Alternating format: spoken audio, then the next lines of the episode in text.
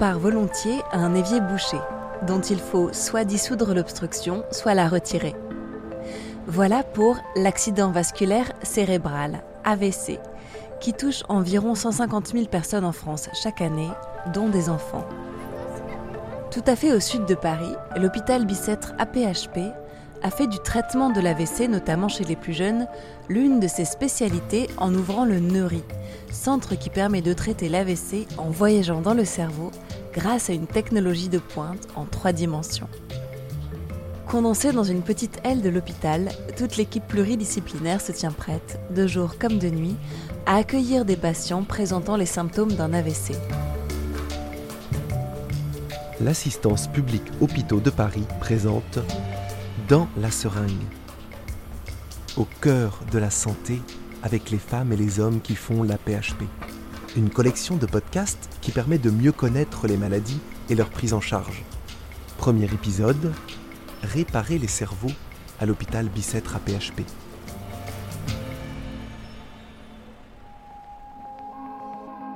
Euh, J'habite à Sainte-Geneviève-des-Bois. j'ai un fils qui habite, lui, à 15 km de Sainte-Geneviève. J'y suis allé avec l'intention de recharger la batterie de sa voiture.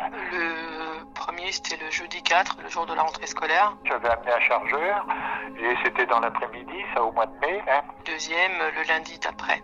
Et euh, donc j'ai branché le chargeur, je me suis reculé un petit peu de la voiture Euh, J'ai commencé à tituber un petit peu. et là je suis tombé.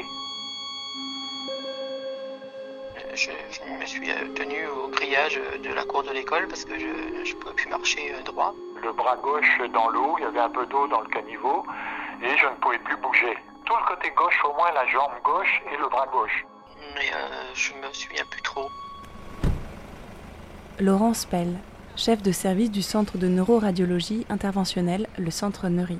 Alors l'AVC typique, c'est la survenue d'une seconde à l'autre d'une paralysie. Cette paralysie dépend de la zone du cerveau qui est touchée. Donc le patient peut être en train de conduire, il peut être en train de faire à manger et il va tomber d'un coup parce qu'il est hémiplégique en fait. Sarah Dabé, Il y a un territoire cérébral qui s'est bouché et du coup il n'y a plus d'oxygène qui passe. infirmière en neurologie. Et selon là où c'est localisé, bah, il bougera plus son bras. Si ça prend la partie de la parole, ça sera la parole qui sera touchée. Ou si c'est moteur, ça sera euh, les jambes, euh, l'hémicorps, euh, la bouche. trois signes principaux qui sont les troubles de la parole, de l'expression, de la compréhension. Christian Denier, neurologue et professeur responsable de l'unité de soins intensifs neurovasculaires de Bicêtre. Le patient qui a des problèmes d'articuler, ou bien qui ne peut pas comprendre, ou qui dit des, des- des choses qui n'ont ni queue ni tête. Ça s'appelle l'aphasie, qui est une incapacité à communiquer. La paralysie d'un membre, d'un bras, d'une jambe ou des deux. Et puis la symétrie faciale, le fait de regarder quelqu'un et de se rendre compte qu'effectivement, les lèvres pendent d'un côté contrairement à l'autre. Et depuis 25 ans que je fais ce métier, j'arrive pas à comprendre pourquoi les gens ou l'entourage, euh, devant la survenue d'une paralysie, tardent à appeler les secours. En général, ils se disent ah bah tiens j'ai le bras qui est paralysé ou j'arrive plus à parler. Je vais attendre un peu, je vais secouer le bras et on va voir si ça va récupérer. Donc il y a un retard au diagnostic de par cette absence de douleur et l'absence d'une sensation de mort imminente. Je sais pas, je, je pensais à rien de précis, mais je me sens pas bien. Je- J'étais hyper fatigué, j'étais rien que bien allongé, les yeux fermés et euh, j'ai pas du tout pensé que ce, que ce soit un AVC moi. Et je- j'insiste, même si la paralysie récupère dans les minutes qui suivent, c'est exactement le même type d'urgence parce que c'est un signe précurseur de la survenue d'un AVC plus massif dans les heures qui vont suivre. Donc la survenue d'une paralysie, c'est jamais normal et il faut toujours appeler les secours. SAMU ou pompiers. Et c'est eux qui, à distance, selon un premier interrogatoire, vont se charger de dire si oui ou non ça ressemble à une suspicion d'AVC. Il ne faut pas venir aux urgences parce que tous les hôpitaux n'ont pas des UJNV, des soins intensifs euh, neurovasculaires, donc n'ont pas des prises en, charge d'urgence euh, AVC. Pour pas perdre de temps, puisque chaque minute perdue, c'est des neurones en plus qui meurent. Nous, on a besoin vraiment en 4h30 que vous soyez là le plus rapidement possible. On va aller au lieu d'accueil de nos alertes. Les alertes AVC.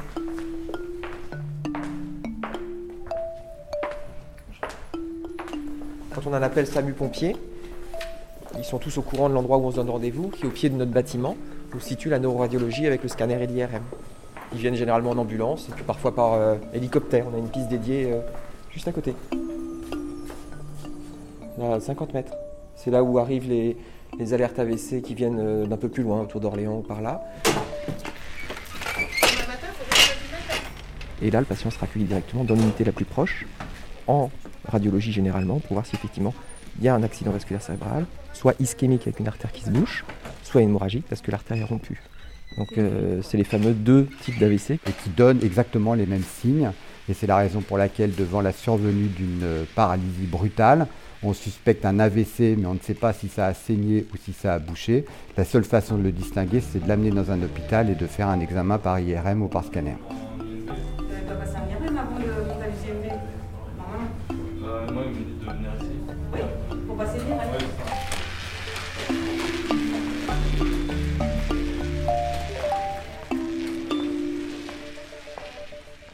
Donc là, on est dans une pièce euh, assez longue et de part et d'autre, donc à gauche, à droite des salles avec euh, le scanner ou l'IRM. On va rentrer dans une salle où il y a plein d'écrans d'ordinateurs.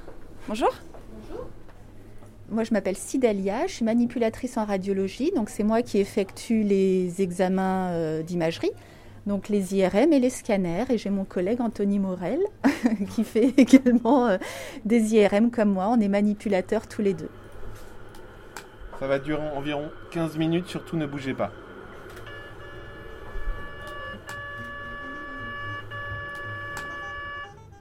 Et alors j'entends que vous êtes branché sur TSF Jazz.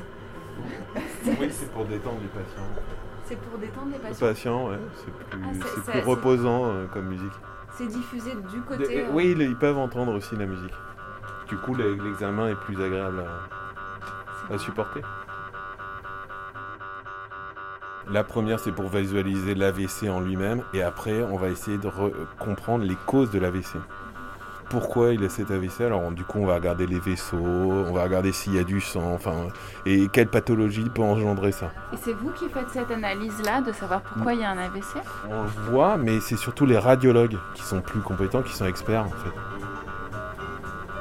Voilà des radiologues au travail, On peut y aller? J'imagine.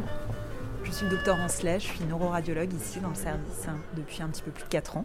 Donc juste pour décrire un peu, vous êtes dans une petite euh, pièce qui est... euh, On appelle ça la console, la console enfin, des, des radiologues en fait. Euh, et on entend donc la soufflerie des ordinateurs parce qu'on est dans une salle remplie d'écrans. Et donc toute la journée, vous êtes vous sur les écrans à interpréter? Exactement. Et en fait, ça, ça se poursuit la nuit et le week-end. Il y a un système d'astreinte où on peut accéder aux examens euh, depuis chez nous pour euh, répondre euh, le plus rapidement possible euh, aux neurologues. Tout à fait. Donc après, moi, dès qu'il finit l'IRM, je le perfuse, je le bilante. Et j'étais conscient, malgré tout, en grande partie. ah, J'étais, oui, j'étais conscient, ouais.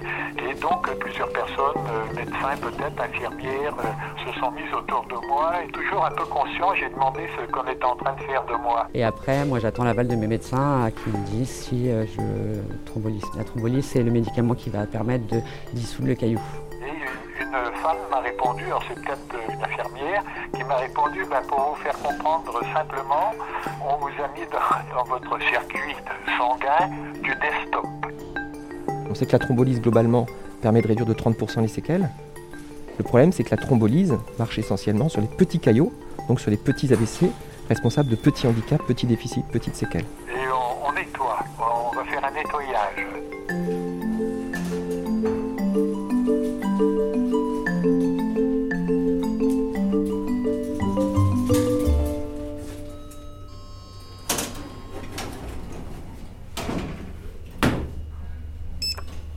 La thrombolyse n'ayant pas détruit le caillot d'Alfred, que l'on vient d'entendre, ce dernier est immédiatement pris en charge au centre de neuroradiologie interventionnelle de Bicêtre. Situé au rez-de-chaussée du service de neurologie et baptisé Neury par le professeur Laurence Pell, ce centre ultra-moderne permet de voyager dans les vaisseaux du cerveau pour extirper le caillot responsable de l'AVC. Jusqu'à maintenant, le seul traitement qu'on disposait, c'était de l'essayer de dissoudre par voie intraveineuse. Et évidemment, euh, ça ne marchait pas tout le temps, en particulier quand il y avait une trop grosse masse de caillots. Et donc, ça a été la révolution médicale qui est survenue en 2015. C'était quelque chose d'absolument extraordinaire pour un médecin comme moi de, de vivre une révolution médicale énorme qui a montré l'énorme supériorité de ce qu'on appelle la thrombectomie, qui est un mot barbare, c'est-à-dire qu'on enlève le thrombus mécaniquement en l'attrapant. Le caillot, c'est le thrombus, donc on extrait le, caillot. Ça a été vraiment euh, une transformation de nos prises en charge, puisque c'était les patients les plus graves, les familles les plus, euh, les plus touchées qui finalement pouvaient en bénéficier, et donc des patients qui, qui, qui nous posaient le plus de soucis. Donc c'est pour ça que c'est une révolution, c'est une révolution pour les patients, puis c'est une révolution pour nous intellectuels, parce qu'en fait on, se remet à penser complètement différemment les techniques euh, de traitement de, de l'AVC. Et bien, par exemple, les grands essais montrent qu'au lieu d'avoir 30% de gens autonomes, le fait de bénéficier d'une thrombectomie dans les 8 heures permet d'avoir 60% de patients autonomes, pour les AVC les plus graves. Et si on envisage une thrombectomie, ben, on va dans le local juste à côté, qui est contigu, euh, qu'on va visiter tout de suite si vous voulez bien. Ouais.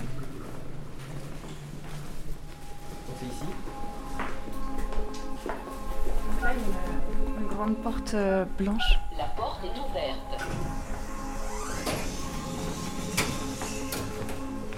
Donc c'est pour ça que la PHP a décidé de créer cette plateforme qui a nécessité six mois de travaux là pour construire le bloc opératoire qui est construit de façon très très moderne dans un bâtiment très très ancien. Il faut se mettre des chaussons, c'est ça? Oui. Donc en fait, il y a une équipe de sept médecins spécialisés qui font que ces techniques et une équipe au bloc opératoire de huit techniciens en radiologie qui sont très importants dans la prise en charge, à la fois pour le maniement du matériel et pour le maniement des images, et bien sûr une équipe d'anesthésie et de réanimation. Ne bougez pas du tout. Une grande pièce rectangulaire, bardée d'ordinateurs, aux vitres plombées pour éviter les rayonnements des deux salles d'intervention équipées à la pointe de la technologie et situées de part et d'autre. Ne bougez pas du tout. Ne bougez pas. C'est ici que sont prises en urgence les patients présentant un AVC et pouvant bénéficier d'une thrombectomie. Très bien. Pour réaliser une thrombectomie, on va utiliser, pour faire simple, une machine à rayon X. Donc il y a un faisceau de rayon X qui va sortir d'un générateur, qui va traverser la tête et qui va frapper une plaque de détection comme un film euh, ou un capteur photographique. Là, la tête est bien zoomée, hein, d'accord On zoome énormément, là, vous voyez, c'est l'orbite. Et donc euh, cet appareil, il est équipé depuis très longtemps avec des moyens d'imagerie avancés. On voit l'anatomie du cerveau avec euh, la 3D et le scanner. Et d'autre part, la perfusion, c'est des imageries fonctionnelles. On voit comment est le fonctionnement du cerveau. Tout ça est réalisé au bloc opératoire, alors qu'avant, c'était des machines indépendantes dans d'autres endroits de l'hôpital. On y va pour l'injection? Oui, on y va, s'il te plaît. C'est un peu un paquet de spaghettis, hein, les vaisseaux du cerveau. Donc tout se mélange, il y a des bifurcations partout. Donc on va acquérir une image de ces vaisseaux en injectant un produit qui est opaque au rayon X, qu'on appelle un produit de contraste. Ça, ça va donner une carte du cerveau. Ça nous donne le, chemin de la route à suivre. Ce qui est impressionnant ici, c'est vraiment la sensation d'être au cœur de la, de la modernité. Quoi. On est dans une ambiance assez feutrée, mais avec des écrans partout. Ces machines, elles ont, euh, je ne vais pas dire de bêtises, 2-3 ans. Ah oui, donc c'est tout récent. J'étais allongé sur, sur une table, je voyais un écran, mais très mal parce que j'étais de profil. Et euh, j'ai compris que l'on allait euh, au niveau de l'aine euh, me faire passer quelque chose hein, et remonter vers la tête. On va introduire par l'artère du pli de laine un fin tuyau qu'on appelle un cathéter et qui va être navigué tout au long de la horte, de la carotide et navigué dans les vaisseaux cérébraux. Ne bougez pas de tourner le guide et de l'avancer, c'est fait par les mains du euh, neuroradiologue qui lui est placé à peu près au niveau de l'aine du patient. Donc c'est en tournant le petit guide qu'on va faire coulisser le petit cathéter pour avancer le plus loin possible dans euh, la vascularisation du cerveau.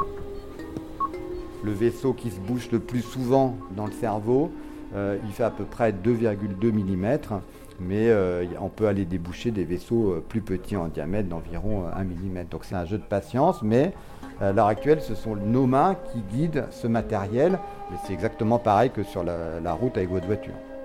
Rapidement, j'ai appris, parce que j'étais quand même conscient qu'on venait de réussir à m'enlever avec succès deux caillots de sang qui étaient dans le, dans le cerveau. Le lendemain, on m'a fait une IRM pour savoir si tout était parti. C'était OK, donc on m'a ramené à Corbeil.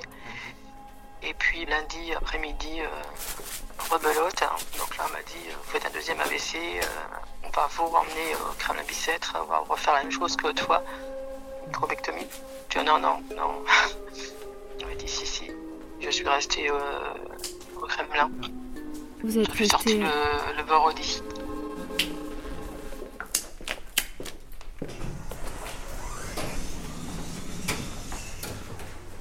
Donc l'alerte a été gérée là, et là on monte sur l'unité de soins intensifs, où le patient va être pris en charge vraiment sur la continuité de... Là on est moins dans l'aigu-l'aigu, du coup l'aigu se passe vraiment ici, là on monte sur la prise en charge euh, d'hospitalisation. Morgane Alves, je suis cadre de santé sur le service de neurologie depuis trois ans maintenant. Moi je gère les aides-soignantes et les infirmières. Donc sur la neurologie, on a une équipe paramédicale de 80 agents qui tournent sur les différents secteurs, donc la neurologie, hospitalisation conventionnelle et sur l'unité de soins intensifs. On a une unité de 12 lits avec euh, du coup deux infirmières qui prennent en charge donc six patients et une infirmière qui est sur des horaires ce qu'on appelle décalés, qui peut se détacher plus facilement pour aller répondre aux alertes en bas avec son sac d'urgence. Euh, voilà. Et on a deux aides-soignantes aussi par secteur. Du coup, là, c'est la salle où vous êtes quand vous n'êtes pas auprès des patients, c'est ça, si je comprends bien. C'est le poste de soins, c'est là où on prépare les traitements, où on est sur nos ordinateurs quand on fait nos transmissions. euh. Ça nous permet de surveiller les patients euh, à distance aussi, vu qu'il y a tout est ramené donc sur la centrale ici. Là, ça sent le, repas, là, l'heure du déjeuner. Ici, à l'hôpital Bicêtre, il y a une assistante sociale par service. Parfois, il y a une assistante sociale pour plusieurs services, quand ça des petits services. En neurologie, euh, on est même deux. Enfin, ça nécessite vraiment euh, deux, assistants sociaux à temps plein. Donc, euh, Marine, assistante sociale au niveau du service neurologie adulte de l'hôpital Bicêtre. On aide les patients pour la suite. Donc, soit on les aide à, s'orienter vers un centre de rééducation adapté. euh, voilà. Donc, on cherche des centres de rééducation en fonction de leur euh, pathologie par rapport à leur lieu de vie, par rapport à ce que veut la famille. Soit on les aide à préparer leur retour à domicile, en mettant en place des aides, en mettant en place des infirmières, des portages de repas. euh, Ça les rassure, en tout cas dans un premier temps en général. Il y a besoin de mettre quelque chose en place quasiment tout le temps. Et en gros, à la louche, chez nos patients entrant en USINV, on en a un bon tiers qui rentre directement chez eux. Il y en a encore un tiers qui doit rentrer chez eux avec de l'aide, de la kiné, des aides que met en place en particulier Marine. Et puis euh, le reste qui doit justifier d'un établissement, euh, soins de suite, réhabilitation, médecine, physique, réadaptation, au gré de son handicap. Juste en face de l'unité de soins intensifs neurovasculaires se trouve le département de rééducation, qui rassemble ergothérapeutes, orthophonistes, neuropsychologues et masseurs kinésithérapeutes.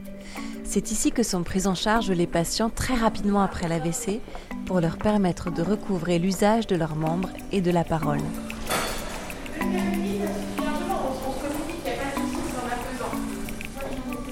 Lorsque l'AVC est survenu et que des dégâts, des, une paralysie va persister dans les heures qui suivent, cela signifie que la zone du cerveau euh, est morte. Et donc elle ne pourra pas se renouveler puisqu'il n'y a pas de repousse des cellules nerveuses. Donc tout le travail de la rééducation est de faire prendre en charge les zones du cerveau qui sont autour de la zone qui a été atteinte de l'AVC pour leur faire des tâches qu'elles ne faisaient pas auparavant et surtout à développer des circuits. Donc c'est des circuits qui vont permettre le réapprentissage. Ce sont les mêmes circuits qu'on met en œuvre lorsqu'on est petit, lorsqu'on marche, ou lorsqu'on est plus vieux, lorsqu'on apprend à conduire. Et qui permettent aux gens devant une paralysie de pouvoir récupérer. Et c'est un phénomène qui est long, qui prend plusieurs mois, en général un an après la survenue d'un AVC, dans des centres spécialisés dans la rééducation des gens qui ont des AVC.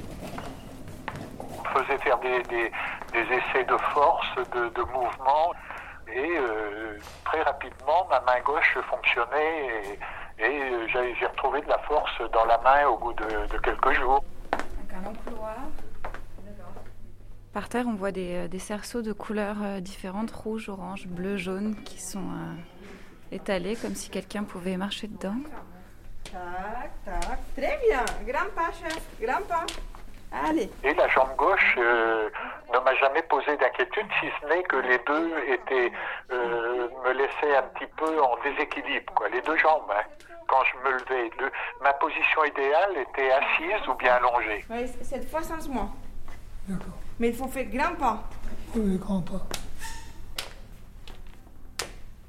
Voilà, très bien. Et on fait demi-tour. Alors, je m'appelle Lauriane, je travaille euh, aux soins intensifs de neurologie depuis environ 6 ans et mon rôle est de tester les troubles du langage, de la parole et de la déglutition à l'arrivée euh, des patients.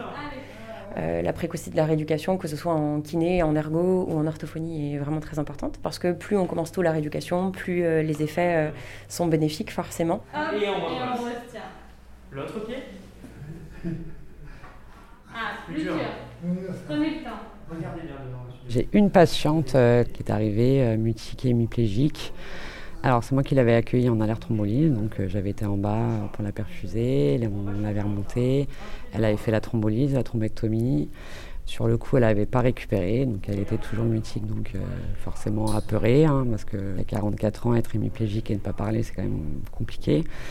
Bah, je voyais ses larmes qui coulaient sur son front. Enfin, à chaque fois qu'on rentrait dans sa chambre, c'était quand même assez compliqué. Et au fur et à mesure de la semaine, du coup, euh, je voyais qu'à chaque fois que j'allais la voir, elle essayait de me parler, mais elle n'y arrivait pas. Et là, j'étais partie la perfuser. Et du coup, euh, bah, j'ai entendu juste un merci qu'elle a réussi à sortir. Et du coup, bah, là, je savais que petit à petit, tout allait revenir, au moins au niveau de la parole. C'est bon, très bien. Restez comme ça. Encore, encore, encore, encore. Ça doit être aussi un certain défi, en fait, quand vous avez quelqu'un qui a une aphasie. Très forte. Est-ce que ça vous plaît de travailler ici? Oui, moi j'adore ça. J'adore ça et il y a beaucoup beaucoup de turnover d'ailleurs euh, en tant qu'orthophoniste euh, à l'hôpital. C'est très rare que la durée soit aussi longue entre guillemets et moi je ne me vois pas bouger. Super, voilà, très bien. Ah, c'est bon, petite pause.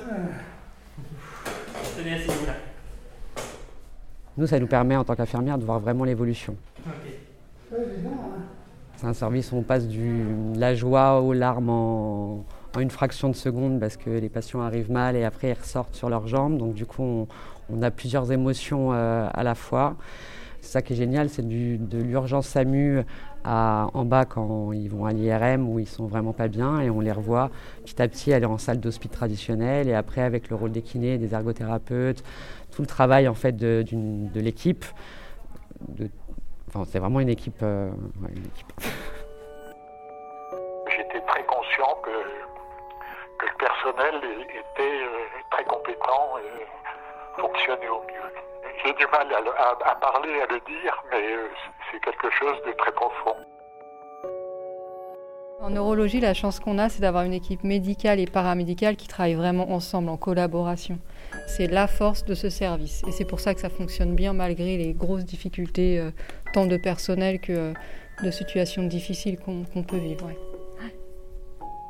Franchement, euh, chapeau quoi. Ouais. Mais en tout cas, je suis sur des gens vraiment très accueillants et euh, qui ont pris ça en charge très très vite et, et tant mieux. Et c'est pour ça qu'il n'y a pas de séquelles aussi. On a beaucoup de souvenirs quand on est médecin et qu'on fait ce métier-là.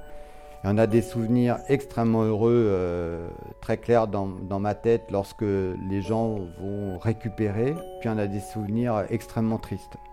Et cela, ils restent très gravés dans notre mémoire et ils nous servent à avancer. Mais de toute façon, le risque de complications que nous on a sera de toute façon extrêmement inférieur au risque pour la patiente de rester, avec le patient de rester avec euh, la maladie AVC qu'il a. Donc en fait, on améliore souvent les patients et dans les cas où il y a un échec du traitement, ben, le patient va malheureusement rester dans l'état où il était, mais il était déjà handicapé au départ. Donc c'est très demandeur en termes de disponibilité d'équipe médicale et paramédicale, mais c'est très gratifiant parce que dans l'immense majorité des cas, on rend service, voire très très service euh, aux patients.